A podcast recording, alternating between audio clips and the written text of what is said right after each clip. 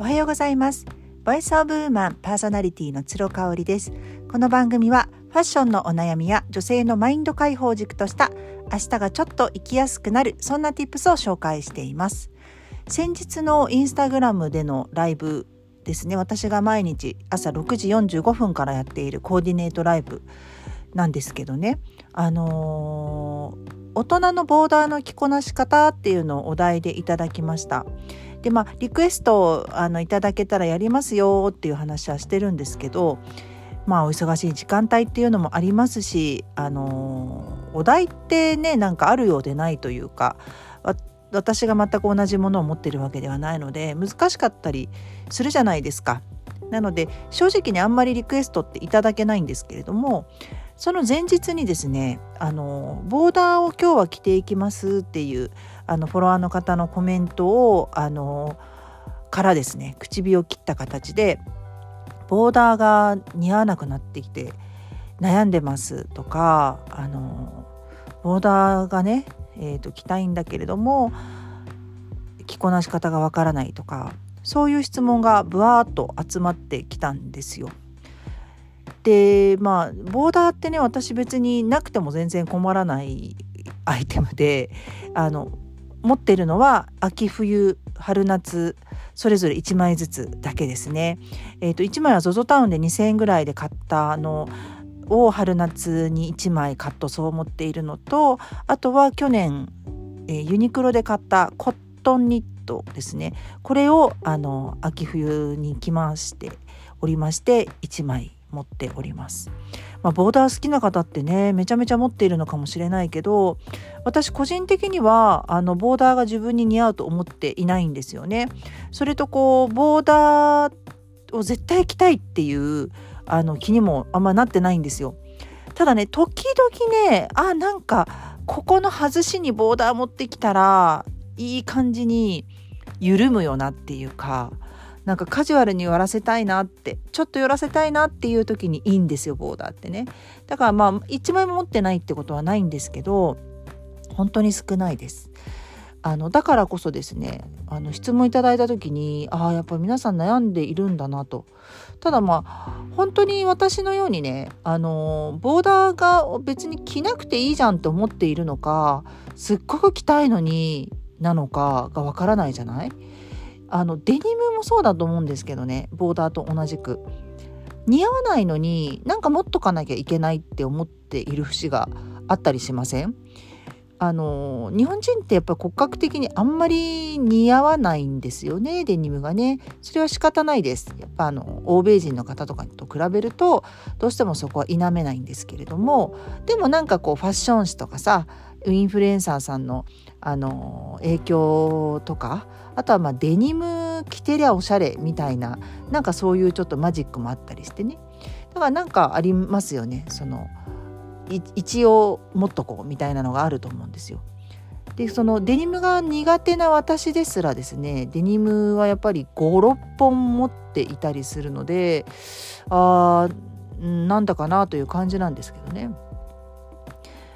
例えばこう女性っぽいフリフリのブラウスにスカートだとちょっとトゥーマッチなところうんとデニムを合わせるとこう甘辛になっていいとかなんかそういうのはあったりしますよね。あとは家族と出かける時にこうフットワーク軽くあの足さばきもいいデニムとかっていうのはやっぱり良かったりするのでそのただこう女子会に行く時とかねここぞっていう時にデニムを履くことは私はありません。ボーダーも同じ理由なんですよね。で結論から言うとねそのボーダーの会の朝ライブがめちゃめちゃ評判が良くてですねあのとってもね皆さんからコメントをねそのライブをしている最中から頂いていたんですよ。もう今日すごく面白かったですって終盤にねなった時に。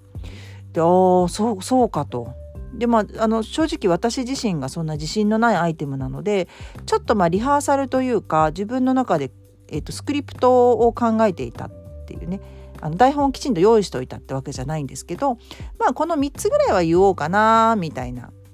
あのことがあったんですが、まあ、それがこう皆さんにバチッと伝わったっていうところでねああよかったなーっていうふうに思いました。うん、ただねやっぱりボーダーは私の中ではそんなにすごくアディクトなものじゃないし絶対これからもこう着続けたいっていうものではねないのでねなんかそこは複雑かもしれない。うんなんだろうななんか主人にも話しててねすっごくあの回あの見ていただいたみたいで好評であの全身投稿に関してもすっごいコメントの数とか多かったんですけどまあもしかしたらこう私が理路整然とお話ができてて分かりやすかったっていうのが一番聞いてくださってる方に響いたのかなと。それがボーダーであっても例えばトレンチコートであってもあの全然関係なくってっていうことなのかなっていうふうに思いました。うーんねでねあのー、まあ私もちょっと勉強になったんでね次の日からまた生かしていこうなんて思ったらその朝ライブが終わった数時間後にですねあのアカウントが使えなくなってしまいましてでなんかねインスタグラムを使っている私としてはあの仕事としても使っているのでめちゃめちゃ困っちゃったんですけどね。ただね昨年も確かあったのよね。1日か2日間ぐらいね全く使えないっていう時があって朝ライブできないっていう時があったのでまああの一生使えなくなることはないだろうなというふうに軽く考えていたら本当に24時間経ってあのいきなり使えるようになったっていうね不思議だよねあれってねうん不思議だなっていうふうに思います。でね私なんかまああの連絡も全然入らないしいつもだとこう DM でね連絡をいただくクライアントさんとかもいるんですけど全く入らなかったので、まあ、YouTube なんか見ようかなと思ってふとねあのー、上がってきたチャンネルであのミキティチャンネルってありますよね元モーニング娘。の藤本美貴ちゃんあの子可愛いなって私思ってるんですけどもう30代後半なんですねしかもあの品川庄司の庄司さんが旦那さんですが結婚されてもうね1415年ってことであうちと全く一緒なんですよね。そうでも今や3人のお子さんがいらっしゃってでもお二人がねこうデートをしている夫婦動画かなんかがすごくバズってるみたいで